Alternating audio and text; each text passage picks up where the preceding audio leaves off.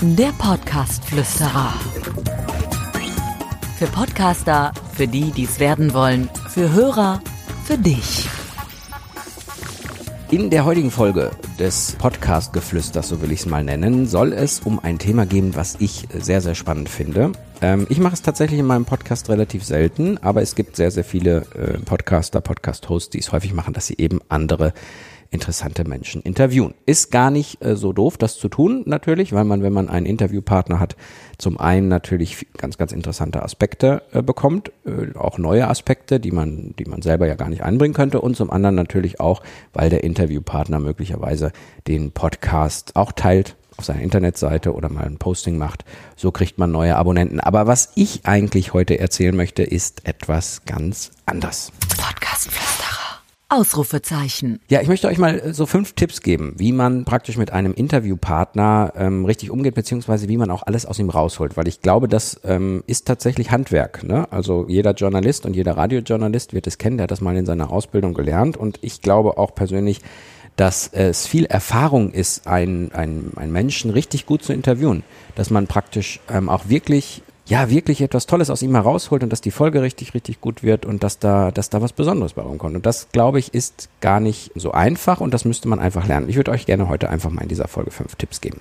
Also, das erste, was man definitiv falsch machen kann, ist, dass man Dinge erfragt, die man im Grunde eigentlich überall lesen kann. Das beginnt im Grunde schon bei der, bei der Begrüßung des Interviewgastes. Wenn man den Interviewgast begrüßt und die erste Frage lautet, was machst denn du eigentlich so? Und was machst du so im Job?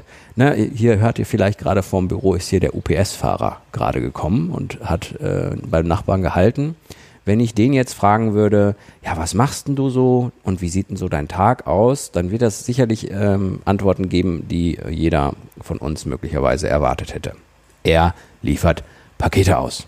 Ja, füllt wahrscheinlich ziemlich viele Formulare aus und drückt auf so einem Dingen rum, wo man hinterher mit dem Finger unterschreiben muss. Ja, in Corona-Zeiten manchmal auch nicht.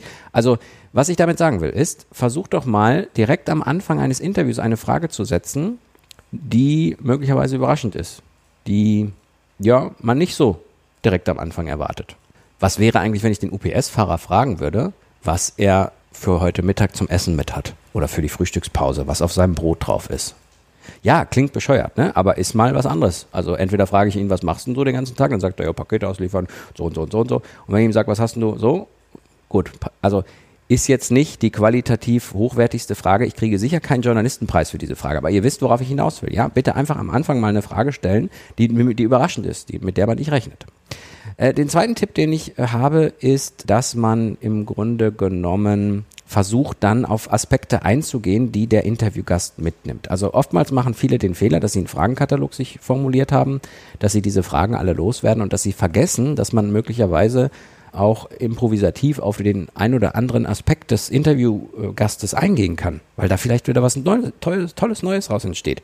Also nicht so an dem Fragenkatalog herhangeln, sondern auch darauf achten, was antwortet der eigentlich da und hat er vielleicht irgendeinen richtig coolen Aspekt, weil der UPS-Fahrer, der gerade wieder äh, wegfährt, möglicherweise äh, Kaviar auf seinem Brot hat.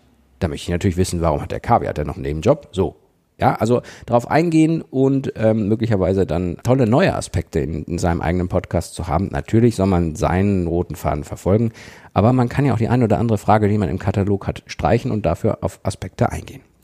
Den nächsten Tipp, den ich für euch habe, ist, dass ihr im Grunde versucht, nicht Facts aus ihm rauszuholen, sondern viel mehr Gedanken, Gefühle, Emotionen, die mit diesem Thema verbunden sind.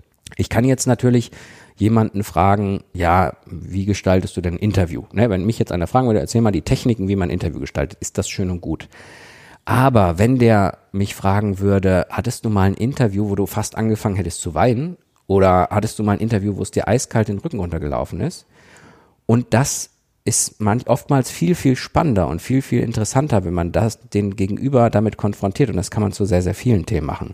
Es gab übrigens tatsächlich mal ein Interview, wo ich völlig überrascht war von jemandem, der eine sehr emotionale, tragische Geschichte von sich erzählt hat und mir tatsächlich, ich musste mich wirklich zusammenreißen in dem Interview, dass mir nicht die Tränen kamen. Ihr wisst, worauf ich hinaus will. Also wirklich versuchen, aus dem Interviewgast mehr als nur Facts und Basics rauszuholen. Jetzt kommen wir zu einem etwas, ja, ja, wie soll man sagen, sensiblen Thema beim Interview. Kennt ihr das? Ihr stellt jemanden eine Frage, der äh, antwortet und hört gar nicht mehr auf zu reden. Der stellt sich dann da, der weiß vielleicht auch nicht so, wie, wie man das so im Podcast macht, weil normalerweise, wenn man in einem Podcast zu Gast ist, weiß man ja, dass der andere der Podcast-Host ist und dass man natürlich seine Dinge erzählen darf, aber dem anderen auch Platz lassen äh, muss. Jetzt gibt es jemanden, der da wirklich Vollgas gibt, ne? der im Grunde gar nicht aufhört zu reden.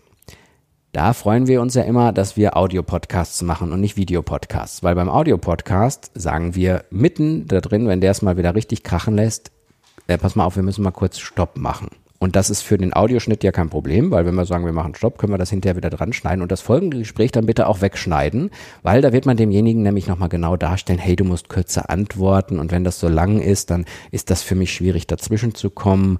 Außerdem möchte ich so ein bisschen auch versuchen, das in meinem Podcast, da bitte sei mir nicht böse, aber wir müssten das irgendwie anders gestalten. Ne? Also wirklich bitte nicht ähm, aufgrund der, der, ja, der, des unangenehmen Gesprächs sozusagen eine Folge aufzeichnen, wo der andere dann total äh, lang redet und vielleicht auch langweilig redet und ihr die Folge dann nur veröffentlicht, weil ihr sie veröffentlichen wollt. Macht das bitte nicht.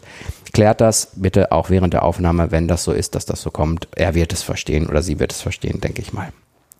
Und zum Schluss der fünfte Grund oder beziehungsweise der fünfte Tipp für ein richtig gutes Interview ist, bitte merkt, wenn es zu Ende ist achtet nicht darauf, dass irgendwie die Zeit äh, eingehalten werden muss. Also dass man sagt, ich mache immer 45-minütige Podcasts, dann muss mein Interview auch 45 Minuten lang sein. Wenn man nicht ausgebildeter Journalist ist, ist das oftmals sehr, sehr schwer, wirklich die Qualität des Interviews über einen ganz genauen Zeitraum aufrechtzuerhalten. Das heißt, wenn ihr Interviews führt und ihr merkt, hey, es ist eigentlich alles gesagt oder hey, ihr hattet drei, vier, fünf richtig gute Antworten da drin, richtig gute Aspekte, die richtig toll waren, dann beendet das Interview und macht es nicht irgendwie länger aufgrund dessen, dass man es einfach machen sollte. Und das sind äh, im Grunde so kleine Tipps, die vielleicht möglicherweise helfen, dass das nächste Interview, was ihr im Podcast führt, dann auch wirklich gut wird. Wir machen nochmal eine kleine Zusammenfassung. Fazit. Ja, nochmal ganz kurz. Also, erstens, äh, nicht das fragen, was man überlesen kann, ne, sondern was Besonderes. Zweitens, irgendwie versuchen, dass derjenige auch über emotionale Dinge spricht, über seine Gedanken spricht, etc. Dann auch auf die Aspekte eingehen, die der Interviewpartner nennt, damit das Interview richtig gut wird oder das Gespräch richtig gut wird. Dann bitte den anderen unterbrechen, wenn er viel zu lang ist. Und als letzten Tipp, wenn das Interview zu Ende ist, weil alles gesagt ist, bitte aufhören. Ja. Ich glaube, wenn man die fünf Tipps schon ein bisschen befolgt, können die Interviews oder die Podcast-Interviews, wie man sie auch immer nennen will, Gespräche mit einem Gast besser werden, als sie vorher waren. Und die Erfahrung habe ich zumindest gemacht, wenn ich das den Menschen empfohlen habe, die ihren eigenen Podcast gerade gestartet haben, beziehungsweise noch mitten dabei sind. Ich danke euch fürs Zuhören. Schreibt mir gern oder eine Bewertung auch gerne bei äh, Apple, ob euch der Podcast gefällt und abonniert gerne den Podcast und empfehlt ihn weiter, würde ich mich freuen. Äh, mein Name ist Dirk Hildebrand und äh, ich freue mich auf die nächste Folge. Macht's gut. Ciao, ciao. Der Podcast-Flüsterer. Für Podcaster, für die, die es werden wollen, für Hörer, für dich. Abonniere den Podcast-Flüsterer auf iTunes. Im Auto, zu Hause oder in der Bahn. Alle wichtigen Entwicklungen der Podcast-Szene verständlich und hörbar.